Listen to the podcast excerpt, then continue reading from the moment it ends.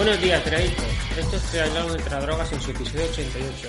Un podcast donde Seba Sabil y yo mismo, Edu Vela, te hablaremos de triatlón, de su entrenamiento, de nutrición, también de materiales, entrevistas a deportistas y entrenadores. Y en definitiva, todo aquello que rodea este apasionante mundo. Así que voy a pasar a saludar a mi compi Sebas. Buenos días, Sebas, ¿cómo estás? Buenas, Edu, ¿qué tal? Buenos días. ¿Qué pasa? Bueno, aquí estamos, eh, una semana de pausa y volvemos, ¿no? Sí, sí, una semana de pausa que hemos fallado, tío, hemos fallado y eso yo lo tengo ahí clavado en, el estómago. ya, pero es que cuando no puede ser meramente imposible, tío. No. Sí. Semana pasada mi, mi, vida es casi meramente imposible. No podía grabar, no podía grabar. Ya sabes tú cómo estoy y lo intenté más que pero no podemos, no, no, no cuadramos horarios cuando yo podía estar en mi casa, tú tenías curro y... A ver, bueno, pues es lo que hay, tío. Podríamos tener unos episodios de, de buffer, ¿no? Ahí, pero no sé, tío. Eh, creo que esto debe de ser algo que salga natural, que si una semana no se puede grabar, pues pues no se graba, eh, que hasta ahora ha sido en, casi dos años una semana. Y, y ya está, y tampoco preocuparse mucho más. Tampoco creo que la gente estuviera ahí esperando con antorchas, espadas y escudos a que, a que sacáramos el episodio, ¿no? O sí, quién sabe. No, bueno, hay gente que me ha preguntado qué, os ha pasado, tal. Bueno, pero con mucha gente que próxima a nosotros nos conoce mucho, pues lo entienden y ya está. sí, también la, la, entrevista que vamos a hacer hoy intenté grabar la semana pasada eh, mm. y fue meramente imposible por problemas técnicos y, y bueno, y, y, finalmente esta semana os puedo sacarla. Bueno, eh, cuéntame, eh, ¿cómo fue cómo fue el fin de estuviste compitiendo? Ah, ¿qué quieres? Que te cuente lo que me pasó en el Aqualón, ¿eh? yo lo sé porque estuve allí, pero quiero que la gente sepa sepa a quién escucha. bueno, pues pues el Aqualón consistía en mil metros de piscina y cinco kilómetros carrera a pie. Y pues en esa que nos ponemos a nadar, pues yo sé, sin, sin pensar en los metros que llevas, porque al final yo, yo es que yo no sabía ni lo que llevaba, de verdad. Mira, mil, entre 25 son 40 largos. Sí, correcto, muy bien. claro, el, problema es cuando llevas 560 550, 600 metros, no sabes si llevas 600, bueno, un desastre. Y el primero de, bueno, el que iba a ganar el, el que lo ganó, eh, salió antes del agua, porque luego me, me informaron los jueces que vieron el vídeo y vieron que había salido 100 metros antes. Y claro, a partir de ahí ya hubo un caos, porque a nosotros también me dobló una vez, yo pensaba, digo, si ha salido ya, a mí me quedan 50. El caso es que salimos del agua, tu compis, eh, tu la empezó, vámonos, vámonos, yo dije, pues venga, arrancamos, hicimos el 5K a saco, yo hice tercero de la general, pero claro, nos saltamos 50 metros allí que, hicimos trampa. Y cuando llegamos a la meta, pues me descalificaron. Simple y llanamente. Descalificaron al primero, me descalificaron a mí que hice tercero y descalificaron al Tudela que hizo cuarto. Bueno, ya Así que el podio empezó por el quinto puesto, que está bastante bien. Ya, es que el, problema es que Héctor Bujante, que salió iba a abrir primero en el agua y había doblado, ¿no? iba a salirse cuando quedaban 100 y realmente le quedaban 100 os había doblado, con lo cual vosotros quedaban 150, ¿no? Correcto. Y a partir de ahí hiciste 100 más y salisteis cuando, claro, el hecho de, de, que os doblara, pues ya se. se claro, y si sale el antes, claro, ya se te, te, jode la vida. Y mira que. Hmm. Y, bueno, pues es lo que hay. Yo, mira, ¿sabes qué pasa? Que eh, el año pasado a mí en el relevo de Jekyll me hicieron dar 100 metros más. y porque nadie, nadie en 5.16 creo el 4, el 300 y esos son 400 metros para mí, yo tengo 5.12, o sea, es que no. Sí, sí, sí, claro. Entonces, claro, el año pasado, bueno, yo, y me dicen, ¿por qué te metiste a nadar? Digo, hombre, porque el equipo, si yo me salgo antes, me descalifica y descalifican no solo a mí, sino a los dos chavales que han corrido antes, entonces es una putada para todos. Eh, si en el Aqualón salgo y no me descalifican, pues, pues no hubiera pasado nada, ¿no? Pero yo ha habido muchas veces que no te han descalificado y, el tonto que te han metido otra vez a nadar han dicho, pero si me ha dicho que me meta, sí, pero es que me he equivocado. Entonces al final decidí que me iba y digo, ya toma, pues. No, y que son situaciones de, de, cierto estrés, de que tienes que tomar una decisión rápido y piensas, mira, para meterme a hacer 50 de más, me salgo, me salgo ya que creo que llevo ya la. Porque si tú te sales porque crees que ya has hecho todos los metros, lo que pasa es que, claro, luego te puedes equivocar. Pues si es que para eso lo sencillo es llevar un reloj, si es que Eh, yo lo que lo de Yecla recuerdo que hiciste 100 de más y la verdad que es inexplicable porque en un, en un, en un 1000 vale, pero en un 300. En fin, a mí me gusta llevarme el reloj y ver, y ver los tiempos. Y si tú sabes que llevas 13 minutos, no sé, 30, eh, ya sabes que llevo en 1000, está claro. Eh, porque sabes los ritmos que manejas. Entonces. Claro. Pero, bueno, no pasa nada, ya está. El día 7 hice una transición, bajé a correr otra vez como una bestia y me quité la espina de, del tema y ya está, no pasa nada. Muy bien, muy bien, muy bien. Luego pues tengo ahí a los deportistas de Alama, pues ya se ríen de mí cada cinco minutos cada vez que escribo y ya está, no pasa nada. Claro, Esto durará, durará un par de semanas y poco más. Bueno, depende, yo te lo estaré recordando alguna semana más, pero bueno. Sí, bueno, tú me vas a recordar toda la vida, igual que si me voy corriendo con el casco en una transición, pues ya me lo vas recordando y yo ya, a mí no se me olvida. Es importante recordar esas cosas para que la gente también pues vea que pues los errores y ese tipo de cosas, ¿no? Claro, si todo el mundo se equivoca, eso está claro. Oye, ¿y el fin de que viene va a Yecla o no? No, no, eh, había un equipo que me tal, quedaron en decírmelo, luego no me han dicho nada y tengo, ahora tengo tiempo libre y me voy a dedicar a estar con la familia y he hecho planes y así que pues nada, muy Mala suerte, ¿sabes? Yo sí que Quería hacer porque tú salías primero el relevo y quería zurrarte la banana allí, pero no. sí, sí, sí. Yo esta vez salgo primero, no quería que me dejaran la tostada de, correr el último. Dije, yo salgo primero, me pillo unos pies, intento pillarme unos pies y, ya está. Intento sacar mi relevo lo mejor posible y ya pasarle la tostada al siguiente. Claro, sí, muy bien. Pues, pues nada, tío. sabes que eso es, eso es a fuego, el recorrido allí tiene un poquito, un poquito de pendientes en la carrera a pie, así que bastante bien. Bueno, yo realmente con eso voy a rematar mi temporada. Es, triste, pero sí, voy a rematar con un triatlón regional por relevo en piscina. va a ser mortal eso, en el currículum deportivo. Sí, sí, no, no, es, no, no es como aquel que termina su temporada con el Ironman de, el Ironman de mm. tal, campeonato de Olímpica, no, no, yo la termino con, bueno, esta primera parte de la temporada la termino con, eh, con un triatlón por relevo, eh, super sprint en, en, piscina. En piscina, toma ya.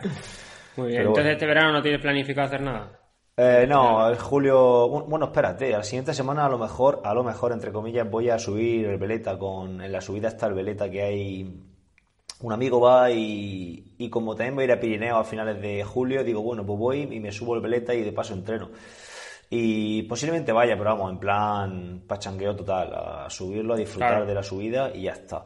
Y, y luego ya a finales de julio iré a Pirineo de nuevo, al Tour de Francia, y a, subir puerto, a, a, reventarme vivo con mi amigo. y y en agosto nada, en agosto intentaré estar lo menos posible en casa, básicamente.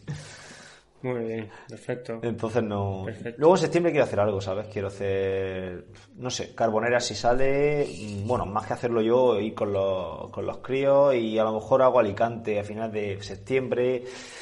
Y luego queremos ir a Sevilla, a Sevilla el Campeonato de España de Triatlón por relevo, ¿vale? De, por pareja. Ah por no sé sobre todo por, por, los, por, los, por los cadetes y por el club sabes porque estén ahí metidos en, la brecha en verano porque si no pierden el norte en verano. Entonces pues un poco claro claro. Si no tienen alicientes claro tío. se descarrilan se descarrilan los, los pichones. Claro claro. Entonces pues simplemente por eso pues estaría ahí haciendo alguna cosilla pero vamos poca cosa. Tampoco sin intención de mucho más ¿eh? muy bien bueno. Bueno, pues, ¿qué, has conseguido? Esto, esto es importante. Esto es una buena noticia, ¿no? En la entrevista esta.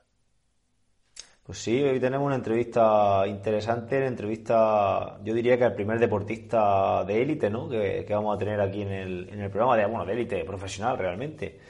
Y nada, no es otro que, que Marcelo Zamora. Eh, tú no has podido estar en la entrevista por problemas logísticos y, y nada, y le hice yo con él y bueno, mm, no sé si la, si la habrás escuchado ya. No, no la he escuchado porque no te la he pasado. Es imposible. Entonces la. imposible. Correcto. La escucha ahora o las preguntas sí que las viste. Y nada, y os dejamos con la entrevista a Marcel Zamora, que bueno, ya lo, lo digo en la entrevista y lo comentamos. Eh, yo, yo para mí es mejor triatleta de larga distancia en pruebas, en pruebas con desnivel, tipo, tipo Niza. No, bueno, lo ha ganado cinco veces y ha ganado también el Embrunman otras seis ocasiones, retirándose tras la última tras la última victoria. La verdad que se retiró en todo lo mm. alto. Y, nada, si te parece, dejamos a la gente con, con la entrevista. Perfecto, venga, a disfrutarla. Buenas, Marcelo. Eh, a esta altura y tras, 36, 26 perdón, pruebas de larga distancia, cinco veces ganador del Ironman de Niza, otras seis vencedor de, de, en Brun, en Brunman, tres participaciones en Kona. Y bueno, y estás dentro de, he leído por ahí que estás dentro de esto del triatlón desde 1995. Eh, yo sé que te habrán preguntado de todo y, y, bueno, y quiero pues en esta entrevista pues sacar otra parte eh, diferente, más de cara a hablar sobre el entrenamiento y para todos los oyentes de triatlón y otras drogas. Así que, eh, nada, eh, buenos, buenos días y nada, cuéntanos un poquito a qué, a qué te dedicas, aunque esto es una pregunta que realmente hasta me ofende hacértela porque, porque no sé, creo que todo el mundo ya te conoce. Venga, dinos quién eres y a qué te dedicas. Buenos días, nada, pues eso ya has dicho, soy Marcel Zamora, eh, nada, he hecho 25 temporadas de triatlón, que ya son unas cuantas. Ahora con 41 años, pues ya me lo tomo con más tranquilidad. En principio este año creo que a lo mejor como mucho haré un triatlón, pero bueno, ya no me dedico de la misma manera a nivel profesional. Sí que sigo haciendo cosas, sigo estando con sponsors, eh, sigo estando muy, muy vinculado con agencias de viaje relacionadas con el, con el triatlón. Luego con un proyecto personal aquí en Bañolas también un poco enfocado para de cara al deporte a nivel de, para que la gente pueda hacer sus estancias aquí en, en Bañolas y entonces yo pues cuando los grupos vengan a estar con ellos y un poco ese es el, mi día a día, ¿no? Quizá ahora un poquito empiezo a hacer más carreras de montaña y tal, o sea, sigo haciendo deporte porque es mi, mi modo de, de, vida, o sea, es un tipo de vida que llevo haciendo muchos años, estar vinculado al deporte, pero bueno, quizá con la montaña son otros ritmos, es un poco más despejar la mente, al final haber sido profesional del triatlón y con lo que he ganado, pues claro, al final ya había entrado como en, un pasadizo donde solo pues era competir en pruebas súper importantes y siempre con la presión de estar allí, ¿no? Y luego pues ya con 41 años que ves que ya te cuesta mucho más, que la motivación no es la misma, pues bueno, yo creo que hay un momento que sabes que tienes que bajar del tren, entonces a veces más pronto, a veces más tarde, pero bueno, estoy súper contento porque me doy cuenta que, que hemos separado, o sea, me he retirado de la alta competición cuando, cuando realmente lo he necesitado y mi cabeza me lo ha dicho, ¿no? Porque ahora hace poco, por ejemplo, estuve en San Morín viendo los profesionales y tal detrás de la valla y me sentía súper cómodo y tal. O sea, no, no, no, no, me, no me apetecía para nada estar en el otro lado y estar compitiendo contra ellos, la rueda de prensa y tal. O sea que, que la verdad que súper bien, súper tranquilo. Sí, al final, al final es mucha presión y al final es lo que tú has comentado. Eh, al, ser, al ser profesional eh, se te exige siempre estar al máximo, al máximo nivel. Y yo te, te preguntaba de quién eres y a qué te dedicabas porque curiosamente el otro día les comenté, a, yo, yo, entreno a una escuela de triatlón, tengo muchos cadetes, chavales que están ahora compitiendo a nivel nacional y demás, y les, les dije que te iba a entrevistar a ti y no sabían quién era. Y dije, pero ¿cómo no sabéis quién es Marcelo Zamora, tío? Entonces por eso te pregunto, porque yo sé que a nivel, a nivel de triatlón, a nivel pues, de, críos, de chavales que están empezando ahora, pues claro, eh, a lo mejor eh, no, no, han sabido nunca, nunca nada de ti porque están más metidos en otros mundos, en otros aspectos del triatlón, no tanto a la larga distancia. Más fácil, no ya o mola, que es corta, que es lo que hacen ellos, es lo que se ve mucho más por la televisión.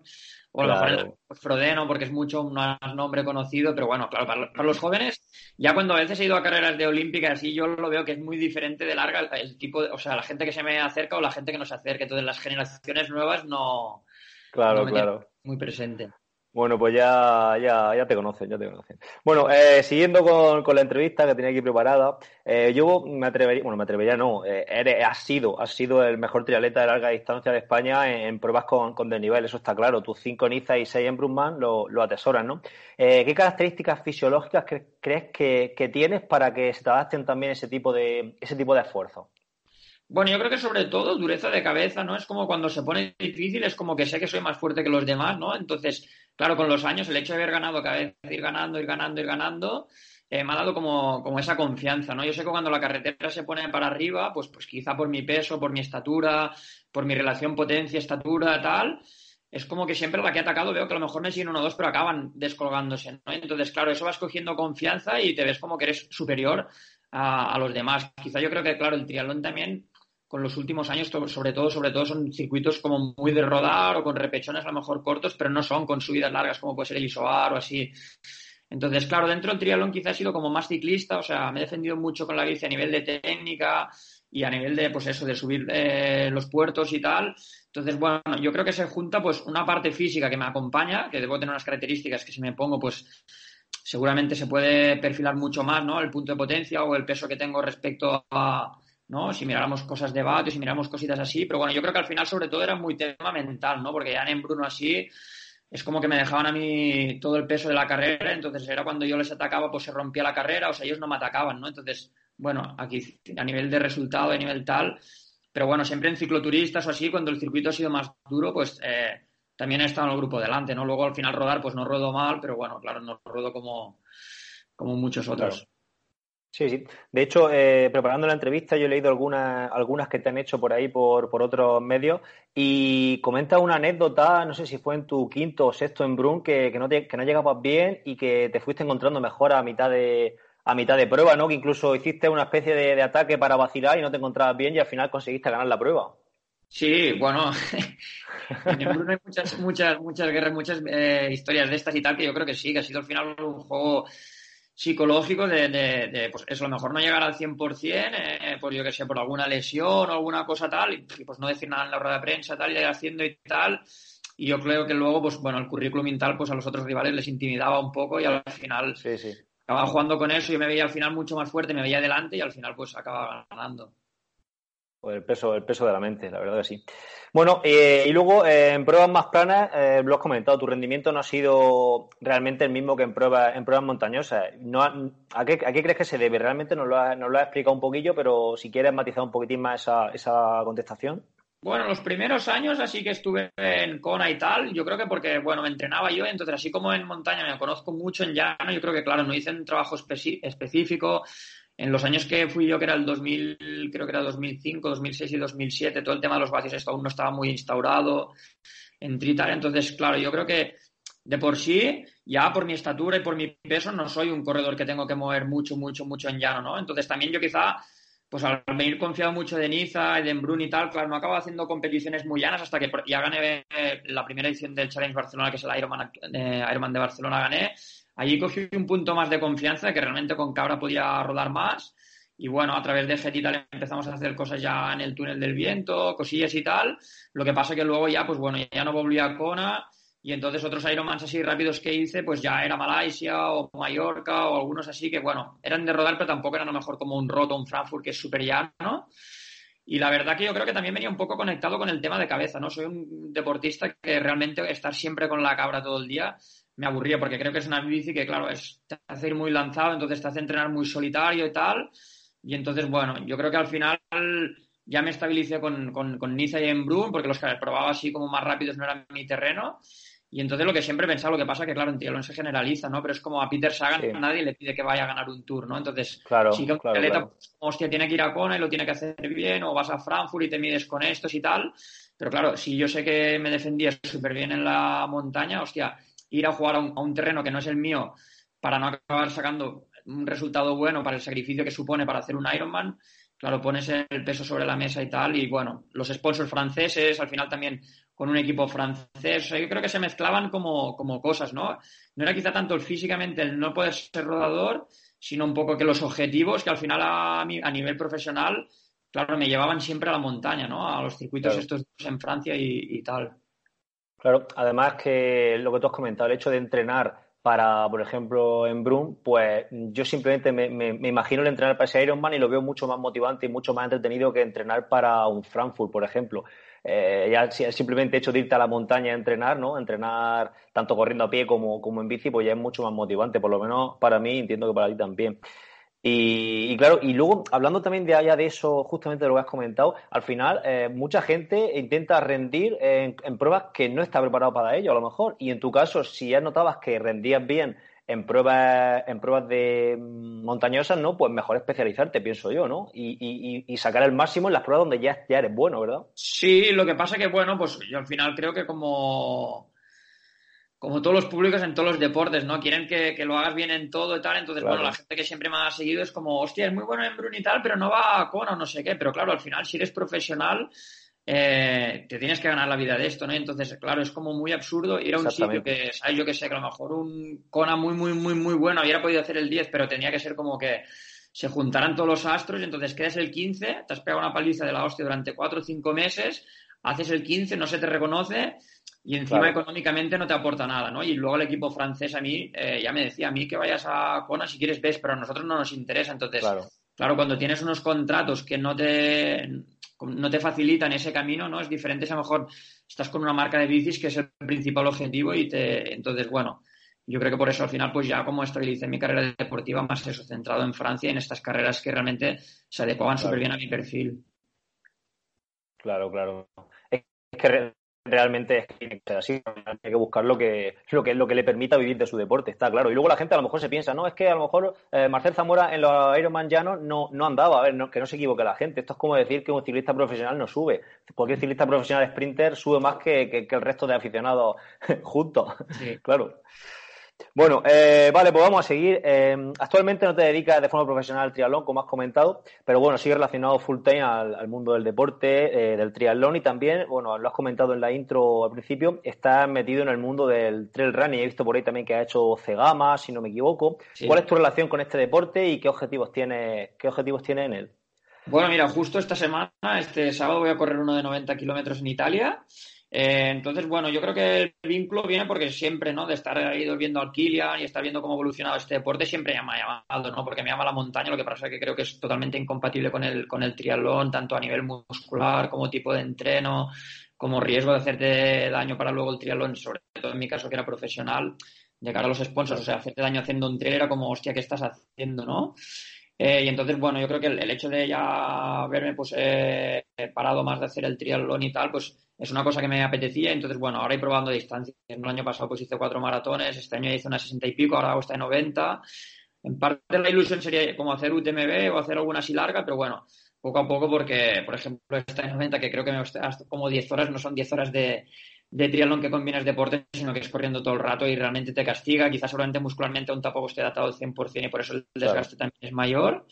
Pero bueno, al final, en general, tanto eso como cuando os hago en bici, voy haciendo cositas y tal, es seguir disfrutando de... También lo tomo de otra manera, ¿eh? Por ejemplo, este fin de semana, pues si hago el 10 súper bien y si hago el 100 también, ¿no? Al final, bueno, mi objetivo es terminarlo, vivir la experiencia, eh, los lugares donde se hace, en este caso Dolomitas es muy guapo es diferente que en el tri, ¿no? En el tri buscaba el resultado y en el fondo un poco donde era la carrera es que ni me daba cuenta, ¿no? Era como más pendiente de los demás profesionales, si el circuito tenía este nivel, si no sé qué. De, descansar el de los días previos y, al final... 41 años, la verdad que las cosas se, se ven de manera diferente. Sí, sí, sí, sí. Bueno, y hablando de, trail y triatlón, eh, yo llevo un par de años haciendo, compaginando en invierno también algo de trail, distancias 40, 30, 20 kilómetros no más. Eh, ¿Qué beneficios le, ves a, hacer ese tipo de, planteamiento? En invierno hacer trail y luego ya dedicarnos al triatlón en primavera, verano. Y si hay algún inconveniente también, si, si puedes decir algo al respecto. en invierno yo creo que hay que hacer como deportes como el esquí de fondo o el esquí de montaña o el trail o mountain bike que yo creo que te ayudan mucho como a dispersar la cabeza de no estar eh, todo el año, todos los meses solo específico en triatlón. Entonces, eh, yo creo que todos estos deportes que te he dicho creo que te dan mogollón de fuerza, hasta en el caso de mountain bike, mogollón de técnica para luego si haces distancia olímpica, manejar mejor la bici de carretera y tal. Eh, yo creo que tanto el esquí de fondo como el esquí de montaña pues también te pueden dar a nivel de cardio una base súper buena para lo que viene de, de año, aparte de la fuerza muscular. Y luego, pues bueno, yo creo que normalmente a partir de marzo, así pues ya ponerse las pilas más específicamente en el tri, sin dejar nunca de nadar, porque claro, nadar es lo que luego, claro. si te despistas muchos meses, pero bueno, yo creo que es eso, ¿no? Sacarle un rendimiento deportivo, pero sobre todo mental, ¿no? De hacer algo que no, que no sueles hacer. Sí, sí, estoy, estoy de acuerdo totalmente. Vale, eh, bueno, vamos a seguir con la, con la entrevista. Eh, en cuanto a tu faceta laboral actual, en, mzexperience.com, que es tu página web, tienes diferentes servicios para deportistas, ¿no? Uno de ellos es entrenamiento personal. Eh, hablando sobre, de, tu visión sobre, sobre el entrenamiento, eh, ¿cuál es tu visión del entrenamiento en un, en un deportista amateur que quiere ser finisher? Y la segunda parte, ¿cuál es tu visión del entrenamiento para un deportista que quiere alcanzar un alto rendimiento? ¿Eres más de número o de sensaciones? Un poco la pregunta quiero enlazarla por ahí. Si eres de los que se fija más en en los datos, en los vatios, en los CSS y en todo este tipo de métricas, o eres más de los que tiran por sensaciones, sabiendo que a lo mejor eh, es un compendio de ambas cosas, pero siempre hay unos entrenadores que se decantan más en un lado que en otro. Sí, no, yo por supuesto, tanto el que quiere ser finisher por primera vez porque no ha hecho triatlón, como el que quiere hacer un Ironman para ir a Kona o bajar su mejor tiempo, tengo la misma filosofía, porque al final yo la que intento es la que yo he vivido como corredor y entonces para mí siempre ha sido sensaciones. O sea, yo durante 25 años nunca he llevado pulsómetro. Los últimos dos años llevé los vatios, pero más por encontrar la, fatiga, que no tanto por la potencia que movía, ¿no? Sino para sacar al final los datos y ver un poco la fatiga después de algún embrun que ya me costaba como más prepararlo. Y entonces la verdad es que también la diferencia de entrenador como corredor es que cuando como corredor pues me he mirado para mí lo que a mí me gustaba y lo que a mí me va bien Y en cuanto a entrenador, un poco intento como hacer las dos cosas, ¿no? Intento poner mi pincelada, ¿no? Como esa parte más humana, más cercana a nivel de los mails, de los resúmenes y tal. Como siempre dar consejos y, un poco lo que yo he vivido, porque al final mucha gente lo que sobre todo busca es eso, ¿no? Un punto de, confianza y sobre todo disfrutar del entrenamiento. Sí que es verdad que luego hay mucha gente que es mucho de números, de llegar a casa, descargarlo, mirar, comparar la semana anterior, comparar una temporada con la otra. Entonces, cuando me encuentro una persona que quiere los números, pues también me, adapto. Eh, o sea, que un poco busco que, esa persona busque lo que se busca en un entrenador personal, ¿no? Que buscas que se te adapte pues a tu día a día, un poco a tu objetivo, a tu edad, a tu historial, porque claro, no es lo mismo uno que te dice que quiere hacer su primer Ironman que uno que lleva 10 y quiere ir a Kona, y no es lo mismo una persona de 40 años que una persona que tiene 25. Entonces, yo creo que hacerlo todo por norma general de una manera eh, es como si dijéramos no adaptarte al, deportista. Y entonces pues bueno ya aún vez te pones a entrenar pues bueno hay gente que le gusta y se puede estar tres años contigo. Y hay gente que al cabo de dos meses te dice hostia mira yo encantado a nivel personal pero el tipo de funcionamiento no lo es entonces bueno a mí pues la verdad que me gusta un poco dar mi punto de vista pero luego también sobre todo escuchar al, deportista cuál es su necesidad a nivel de todo. Sí, sí, está claro. Luego también todo el tema este de los datos, en ocasiones nos fijamos en datos que, que luego realmente no tienen, no tienen una, una trascendencia al rendimiento o que son altamente variables, que eso también nos no suele, suele pasar. Vale, mm, bueno, seguimos hablando de entrenamiento. Eh, te voy a preguntar otra vez por pruebas tipo Embrunban, Triatlón de Alpe o Niza. Eh, ¿Qué detalle a nivel de entrenamiento deberíamos de tener en cuenta eh, para entrenar este tipo de pruebas? Hombre, para mí lo principal es la natación no cambia nada, o sea, al final cualquier triatlón de estos ya será en un lago, en un río, en el mar, o sea, en ese sentido no cambia mucho, puede como mucho cambiar el tema de la altura y tal, pero bueno, es para todo el mundo, ¿no? Eh, luego en bicicleta, yo la mayoría, tanto en Niza como en Blue, las he ganado todos con bici de ruta, pero es verdad que si volviera a Niza eh, lo haría con cabra, pero con un tipo de rueda diferente, tal. O sea, que yo creo que el material es una cosa que hay que tener muy en cuenta, no es un tema de ir con lenticular y casco de contrarreloj porque es lo que está de moda o tal, porque son pruebas que no vas a sacar ningún beneficio, al revés, yo creo que te, te perjudican. Y luego, pues a nivel de entrenamiento de bici, pues hostia, eh, yo creo que que al final es hacer pues muchos puertos, muchos puertos sobre todo para acostumbrar el tipo de musculatura que no tiene nada que ver, la postura no, porque yo creo que es mucho más natural que la de la, que la, de la cabra. Luego, en mi caso, a mí lo que me funcionaba súper bien es intentar hacer varios cicloturistas, ¿no? Porque coges un punto que solo no lo entrenas, es bueno entrenar solo porque al final el Ironman está solo, entonces yo creo que también ir siempre con gente, luego el día de la carrera te sientes como un poco eh, perdido pero a mí me iba súper bien eso, entrenar fuerte durante la semana, entonces ya a falta de dos o tres meses para Niza, pues intentaba casi cada 15 días así hacer una ciclo, entonces pillar un punto de forma que es muy difícil eh, entrenando. Y luego, pues el que no esté muy, muy acostumbrado también en las bajadas, pues arriesgar un poco, porque al final parece que no, pero una bajada muy larga, si trazas bien y tal, pues hostia, eh, de eso a tener miedo cambia mucho, ¿no? Sobre todo, hostia, al PDUF en Brook, que son carreteras mucho más estrechas y mucho más técnicas, claro, no es un solo tema de estar fuerte, sino también ser, por decirlo de alguna manera, como un buen ciclista o un buen piloto de la, de la bici. Y luego el correr, pues no, también ya puede ser como cualquier Ironman. No suelen ser carreras con, con o sea, tanto en Iza como en Brun.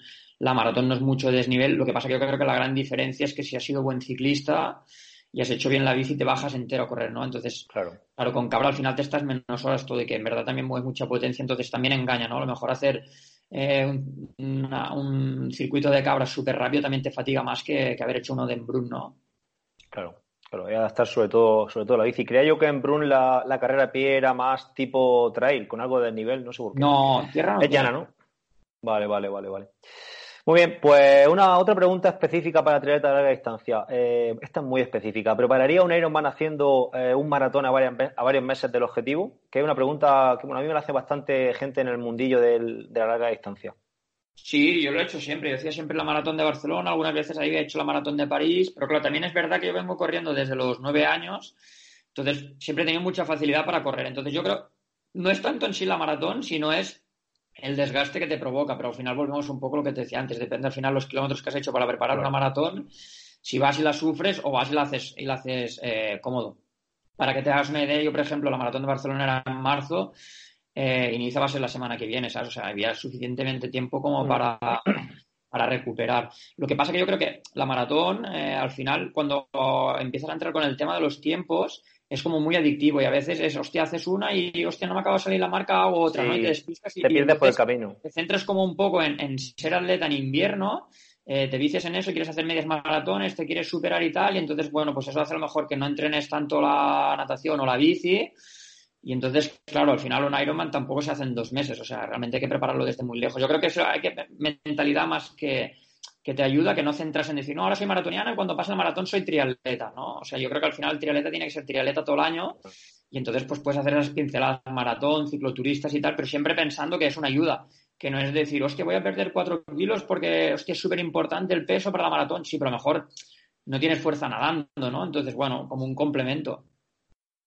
Es que sé, por eso te lo comentaba, es que yo he visto eh, cercano a mí también gente que eh, se, se, ponía a preparar en febrero maratón de Sevilla, creo que era. También un poco yo recuerdo hace unos años que eh, escuchar noticias tuyas de preparar la maratón de, Barcelona, creo que era Clemente Alonso preparar el maratón de Sevilla también con bastante ahínco, y las triatletas populares se dejaban llevar un poco por esa corriente y preparaban muy fuerte el maratón en febrero, dejando muchos recursos por el camino, y luego cuando quedaba toda la parte específica para el Ironman, yo creo que psicológicamente también estaban ya algo, está la gente algo desgastada, pienso yo. Pero claro, eh, es comparar un profesional, lo que estamos hablando muchas veces, comparar un profesional con un, con un amateur que en ocasiones no debemos. Claro. Vale. Muy bien. Eh, bueno, en Kona, hablando ya de Kona, del Ironman de Kona, eh, has estado tres veces eh, y bueno, y nunca has tenido ahí una actuación de nivel como por ejemplo en Embrun. Mm, creo que es un poco redundante en lo que hemos dicho antes. Esta pregunta la tenía preparada, a lo mejor no, ya no pega. ¿A qué crees que se debe? era un ejemplo de especialización, ya lo hemos comentado anteriormente, de no luchar contra tu fisiología, sino de aprovecharla para rendir donde realmente pueden marcar diferencia. Entonces, pues si quieres comentarnos algo más de Kona, el tema del calor o algo, y si no, pues pasamos a la siguiente pregunta. ¿eh? Bueno, yo creo que se juntan muchas cosas, ¿no? Yo creo que, por ejemplo, la natación es sin neopreno, con lo cual ya no salía con el primer grupo. Eh, entonces es una natación que tienes que estar realmente muy fuerte, o sea, tienes que estar a ritmos más de natación más competitivos, quizá que a lo mejor en Embrun o en Niza, que aparte con el neopreno, claro, yo soy una persona que no nado súper rápido, pero hostia, con neopreno sí, tenía como mucha fuerza y me sentía mucho más a gusto. Eh, luego yo creo que también, claro, los años que fui yo no estaba lo suficientemente preparado, ¿no? Yo creo que si los años que ya tenía, habiendo ganado muchos más Nizas y en Brun, quizá era mucho más veterano de cabeza y hubiera sabido jugar mucho mejor mis cartas, que estamos hablando, claro, de, a lo mejor si hubiera ido, que es en 2015 o 2016 o 2017, son 10 años más, o sea, pasados, ¿no? Hay mucha más veteranía y aún eh, estaba fuerte. Luego, por ejemplo, el viaje es un viaje muy largo, te cuesta mucho adaptarte, el cambio horario. Pero en definitiva creo que ya no es tanto, o sea, Marcel Zamora, sino en general es una carrera, es o te va o no te va. ¿no? O sea, hay muchos jugadores que han triunfado en muchos sitios y en Kona no triunfan. La época del año, para un europeo esa final de temporada, llegaba como muy cansado de cabeza, ¿no? Porque, para, por ejemplo, para mí empezar en preparar el invierno y llegar a, Niza, llegaba como muy, muy fresco, como mucha hambre de, de, victoria, de tal. Y entonces, claro, una vez habiendo ganado Niza o en Brun, hostia, esperar hasta octubre era como, hostia, era muy duro, ¿no? Ya eran como demasiados meses. Eh, sí, el verano por en medio también. No, ya por ejemplo ya Kona ya está como más deseando que, se terminara por ya empezar las vacaciones, entonces cuando Niza no, porque cuando Niza sabía que se terminaba, descansaba un poquito y pum, ya ponía la, cabeza en, en Embrun, ¿no? Y era, claro. al cabo de un mes y medio aprovechar ese punto de forma. Entonces, para, para Kona, pues en mi caso, claro, era hacer Niza a finales de junio y entonces como descansar y hacer como dos temporadas en una para, para, llegar a Kona. Y luego yo creo que, claro, cuando lo, lo, intentas tres veces y no te va bien es como que también un poco la moral te baja, ¿no? No es, no, es tu sitio y, bueno, yo creo que al final lo que es importante para un profesional es eh, saberse ubicar, o sea, saber cuál es tu perfil, cuál es tu tipo de carrera y un poco yo creo que es lo que, lo que he hecho yo. Lo que pasa es que, claro, de cara a la galería, pues parece como que solo Kona es eh, lo importante a, final de año. Se me ocurre un ejemplo parecido, eh, Valverde cuando lo, intentaban meter siempre para, en la porra para que ganara el Tour de Francia. Eh, Valverde tiene unas características y, tiene que explotar ahí. Entonces no, no, todo el mundo tiene que ganar el Tour de Francia. Pues un poco en Ironman podríamos decir lo mismo, que no todo el mundo tiene que ganar Kona. Claro.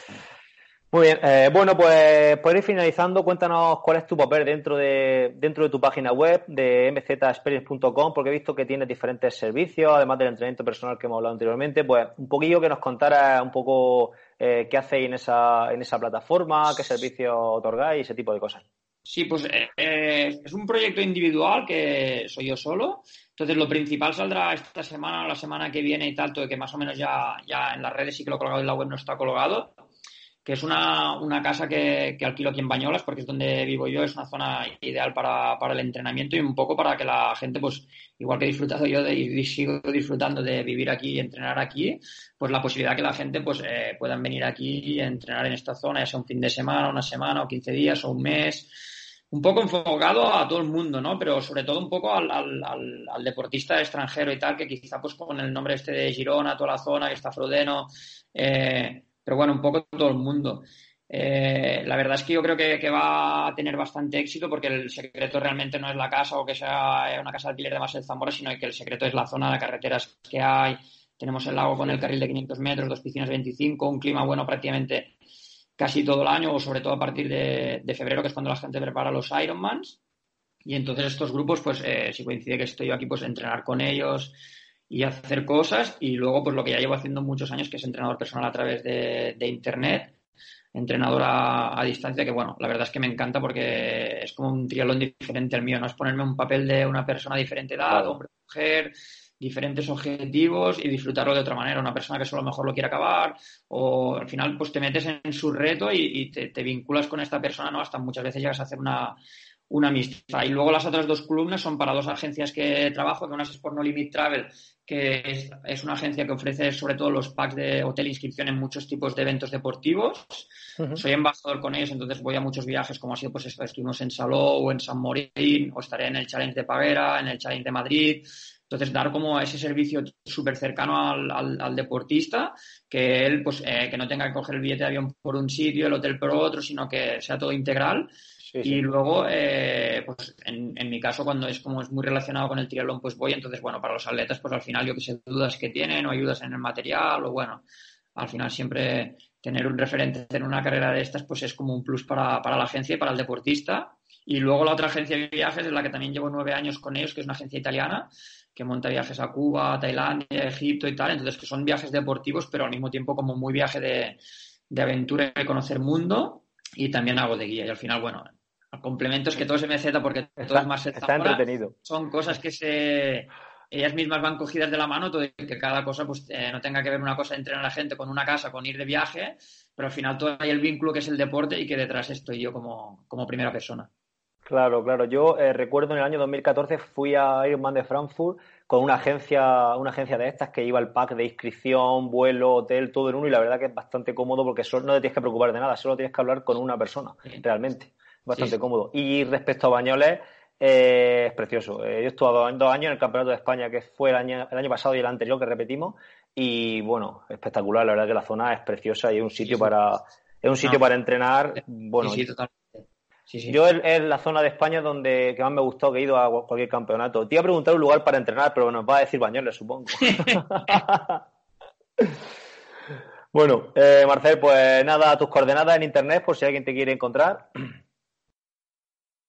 Bueno, pues, eh, o sea, me pueden, hay muchas maneras, ¿no? Pero bueno, al final yo creo que a través de MZ Experience eh, se puede entrar, se puede informar uno, pero la gente te puede escribir por las redes, por Instagram o, por cualquier sitio. O sea que, bueno, yo creo que al final si alguien te quiere contactar es fácil eh, contactar. Si alguien te quiere buscar, te, que encontrar, te encuentra. Muy bien, pues nada, Marcel, pues muchísimas gracias por haber dedicado este tiempo a Trialón y otras drogas. Y, nada, mucha suerte con todos esos proyectos que tienes por delante y nada, y a ver si nos vemos por ahí en alguna, en alguna competición. Muchas gracias, seguro que sí que nos encontramos, hombre. Venga, un saludo. Gracias. Bueno, Edu, pues mm, la entrevista esperamos que a la gente le haya gustado, ha estado súper bien y bueno, hemos hablado de temas como entrenamiento, eh, condicionantes fisiológicos para el tema de pruebas de, de alto, de alto, de alto desnivel, ¿no? Y ese tipo de cosas. Entonces yo creo que son cosas que, que interesan mucho a la gente, ¿no?